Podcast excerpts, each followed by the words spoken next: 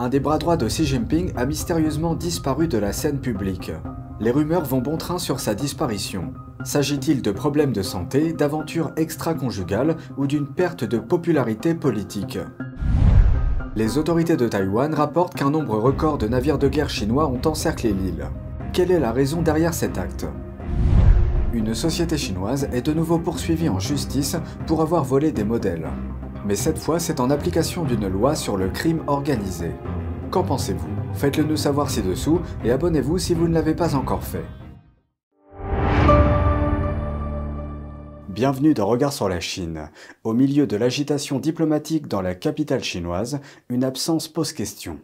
Depuis trois semaines, le ministre chinois des Affaires étrangères, Qin Gang, proche collaborateur de Xi Jinping, a disparu de la scène publique. Il a été vu pour la dernière fois à Pékin le 25 juin lorsqu'il a reçu des représentants du Sri Lanka, du Vietnam et de la Russie. Cette rencontre a suivi celle avec le secrétaire d'État américain Anthony Blinken. Depuis, Chin a disparu de la circulation. Il n'était pas présent lors des visites de Janet Yellen, la secrétaire américaine au Trésor, et de John Kerry, envoyé spécial pour le climat ce mois-ci. La semaine dernière, Wang Yi, un haut diplomate chinois, a pris la place de Qin et a participé à une réunion des États membres de l'Asie du Sud-Est en Indonésie. Le ministère des Affaires étrangères de Pékin a expliqué que Gang n'avait pas pu faire le voyage pour des raisons de santé, mais la déclaration a ensuite été supprimée de la transcription officielle. Interrogé à nouveau lundi sur l'absence prolongée de Qin, un porte-parole a déclaré qu'il n'y avait aucune information à fournir. Entre-temps, les discussions sur sa disparition ont été très surveillées. L'universitaire américain Phil Cunningham a tweeté que dans l'un de ses commentaires, les remarques sur la possible défaveur politique de Chine avaient été supprimées dans le South China Morning Post, un journal pro-Pékin basé à Hong Kong. Des analystes ont souligné le silence habituel et l'opacité des quelques informations données par le Parti communiste chinois, les qualifiant d'ahurissants. Mais d'un autre côté, les spéculations vont bon train. Le journal pro-PCC de Hong Kong, Tsingtao Daily, a affirmé que Qin avait disparu de la scène publique à cause d'une infection au Covid-19. Des messages sur les réseaux sociaux ont lié la disparition de Qin à une liaison extra-conjugale. Sa prétendue petite amie secrète, une présentatrice de médias soutenue par Pékin, était soupçonnée d'être un agent double. La femme a récemment donné naissance à un enfant illégitime portant le nom de famille Qin. D'autres ont suggéré que Gang était impliqué dans la chute d'un haut responsable militaire dont le fils aurait divulgué des informations sur le PCC alors qu'il étudiait aux États-Unis. Des scénarios similaires se sont produits impliquant d'autres fonctionnaires du PCC. Ils ont été considérés comme faisant partie de la campagne anticorruption de Xi Jinping. La plupart d'entre eux ont refait surface plus tard. Xi Jinping lui-même a disparu des yeux du public pendant deux semaines peu avant sa nomination à la tête de la Chine en 2012. Le monde de la mode se tourne vers le tribunal. Les créateurs Krista Perry, Larissa Martinez et Jay Bowen ont intenté un procès à la marque chinoise Shein. Ils l'accusent d'avoir volé leur création. Le procès prétend que Shein s'est enrichi en commettant des infractions à maintes reprises, en reproduisant sciemment des créations d'artistes indépendants pour enrichir son modèle commercial. Mais épingler Shein pour violation du droit d'auteur ne sera pas chose aisée. Cela est dû en grande partie à la façon dont la marque gère ses activités. Contrairement aux détaillants traditionnels, des experts comparent Shein à une entreprise technologique. Au lieu d'employer des concepteurs humains pour éviter les problèmes de droit d'auteur, Shein automatise ce processus selon le recours. Elle utilise des algorithmes pour trouver et sélectionner de petits lots de modèles dont elle prévoit qu'ils seront rapidement épuisés. De plus, Shein n'est pas une entité unique. Elle fonctionne en une masse de petites opérations distinctes. Nombre d'entre elles ont une durée de vie courte et sont rapidement remplacées. Il est donc difficile de déterminer qui est responsable d'un prétendu vol de dessin ou modèle. C'est là que l'affaire devient intéressante. L'action en justice a été intentée en vertu de la loi sur le racket dit RICO qui vise le crime organisé, en plus du vol de propriété intellectuelle. Le géant s'est déjà trouvé sous le feu d'un certain nombre de poursuites liées aux droits d'auteur. Jusqu'à présent, il a évité les jugements et a choisi de régler lui-même certaines affaires, tandis que d'autres sont encore en suspens.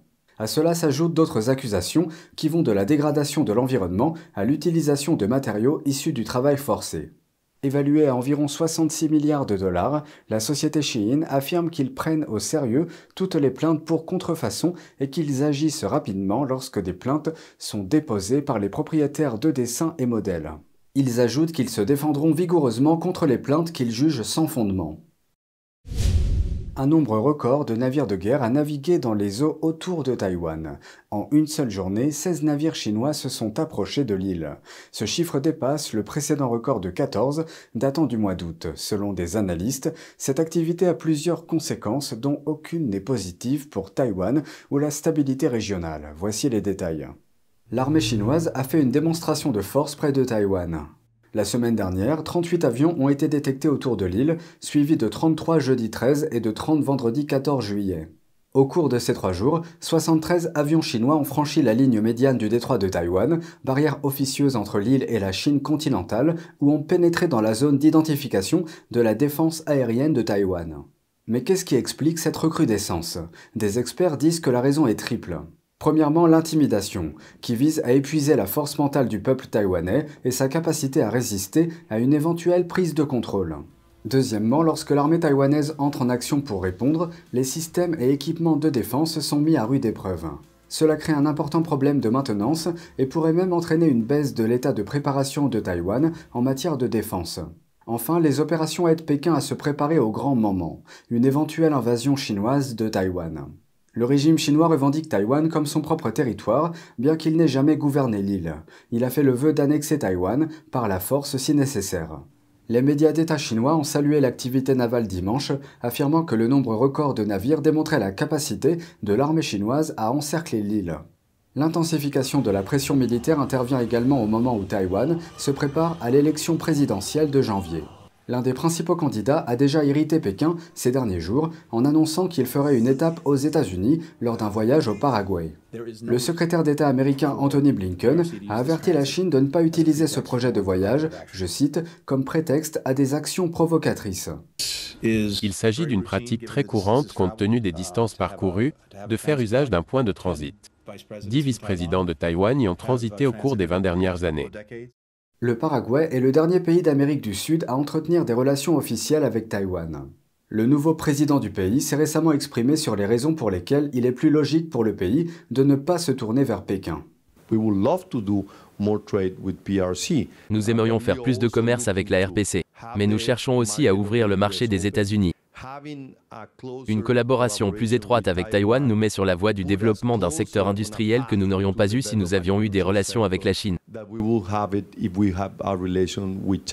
Santiago Peña explique que l'économie de son pays repose sur l'agriculture et qu'il doit progresser dans la chaîne de valeur. Il ajoute que s'allier à Taïwan est le meilleur choix pour atteindre cet objectif.